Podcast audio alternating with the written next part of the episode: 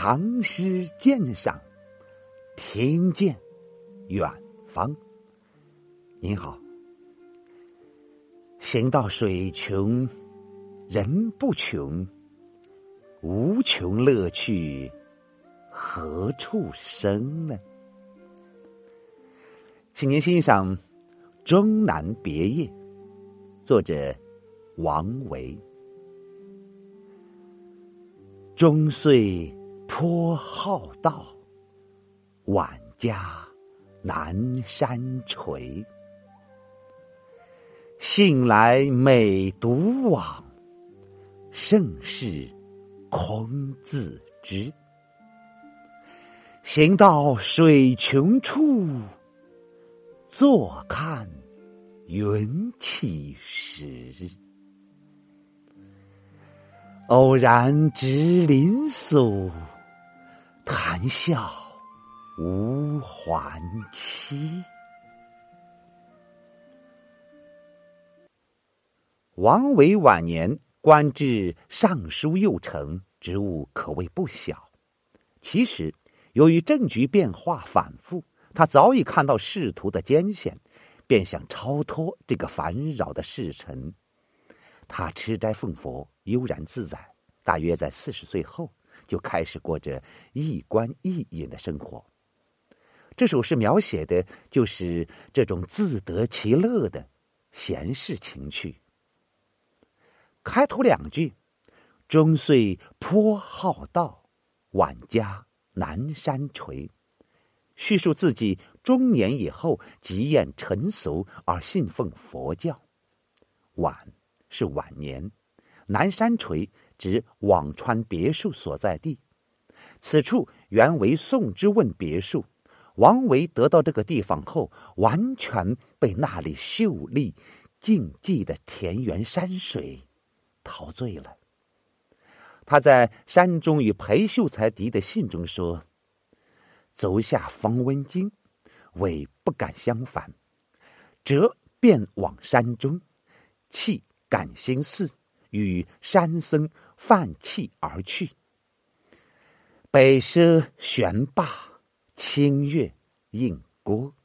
夜登华子冈，王水轮帘，雨月上下。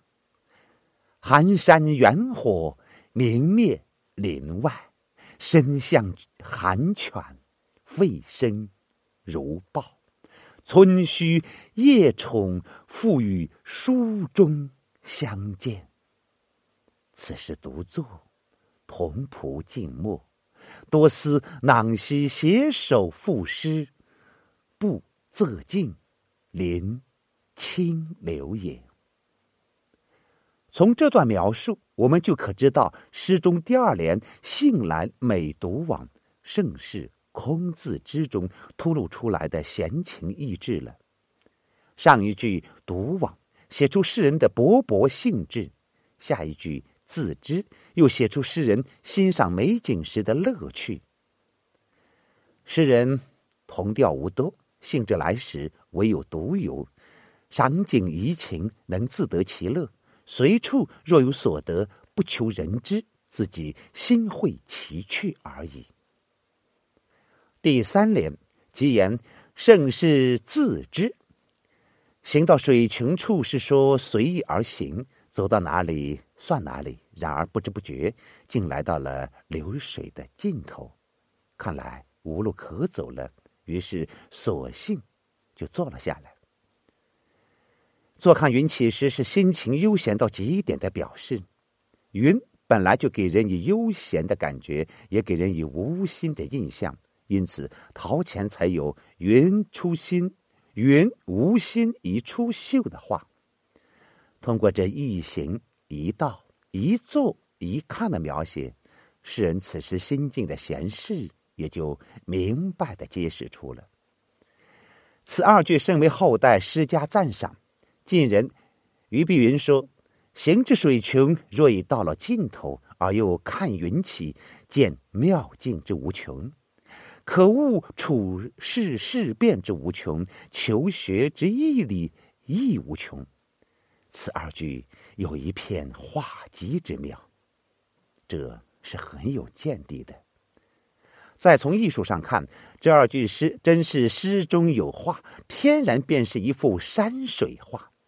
勿怪宣和画谱指出：“行到水穷处，坐看云起时。”即白云回望河，青霭入看无之类，以其句法，皆所化也。最后一联“偶然值林叟谈笑无还期”。突出了“偶然”二字，其实不止遇见这林叟是出于偶然，本来出游便是乘兴而去，带有偶然性；行到水穷处，自然又是偶然。偶然二字实在是贯穿上下，成为此次出游的一个特色。而且正因为处处偶然，所以处处都是无心的偶合，无心的愈合。更显出出心中的悠闲，如行云自由翱翔，如流水自由流淌，行迹毫无拘束。他写出了诗人那种天性淡逸、超然物外的风采，对于我们了解王维的思想是有认识意义的。作者刘义生，谢谢您的聆听。咱们下次再会。